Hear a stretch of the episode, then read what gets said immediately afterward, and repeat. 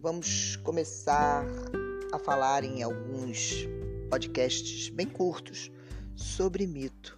Mito é verdade ou mentira? Mito é tudo ou nada?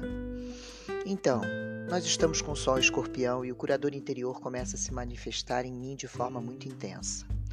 Acordo, faço uma meditação preparando minhas dimensões para eclipse lunar, estou em um campo de artemísias, piso na grama, sou convidado a entrar em uma porta, portal.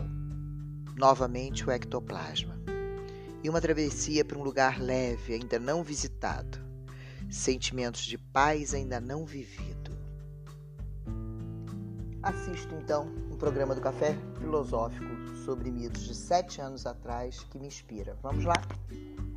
O mito é sempre uma história, mas para os gregos arcaicos e para as tribos isoladas em vários lugares do planeta, são a suprema verdade e a expressão superior da verdade. Aqueles que inventaram a palavra mito, depois do período arcaico de sua história, imersos no pensamento mítico, os gregos começaram um processo de análise crítica do mito eles inventaram a palavra mito e eles mesmos iniciaram a desmistificação, onde o mito não é uma história verdadeira. Um romeno, Mirth, no seu livro O Mito e a Realidade, nos traz o mito nas sociedades arcaicas.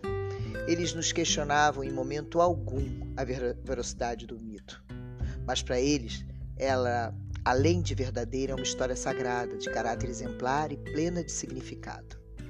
Como o mito é vivenciado? porque Zeus criou o cosmos. Estava óbvio. O mundo era prova que desta forma havia acontecido. A partir do caos veio o cosmos, a partir da guerra dos deuses olímpicos com a geração dos titãs, a partir do deus Cronos, que vem de Urano, o deus Primevo, os céus. Por que, que é sagrado? Porque aconteceu no tempo das origens, o tempo forte, o tempo da criação, e é transmitido pelos próprios entes sobrenaturais.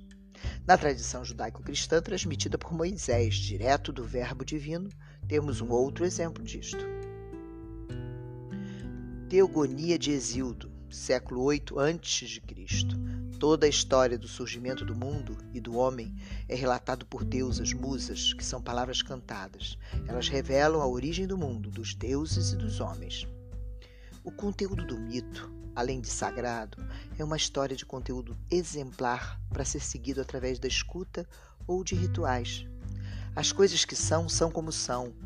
O homem, ao atualizar o mito, estão a repeti-lo, não como conteúdo simbólico, mas como uma experiência vivencial. Quando se narra o mito, ele está presente, não como um símbolo, mas como uma força presente. Ela instaura o mundo, o seu sentido e o seu significado. O mito conta um acontecimento ocorrido no tempo primordial, quando tudo começou a existir a partir dos entes sobrenaturais, seja a realidade um cosmos, uma ilha, um comportamento humano. O mito revela a irrupção do sagrado que fundamenta, que revela o homem no que ele é hoje.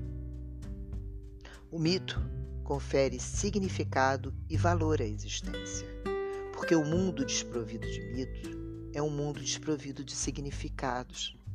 A ação dos deuses é que fundamenta o mundo e atribui a ele seus sentidos. E vamos continuar ainda conversando sobre mitos. Eu sou Carla Gama, buscadora de mim e ativadora em cada um de vocês da busca de si.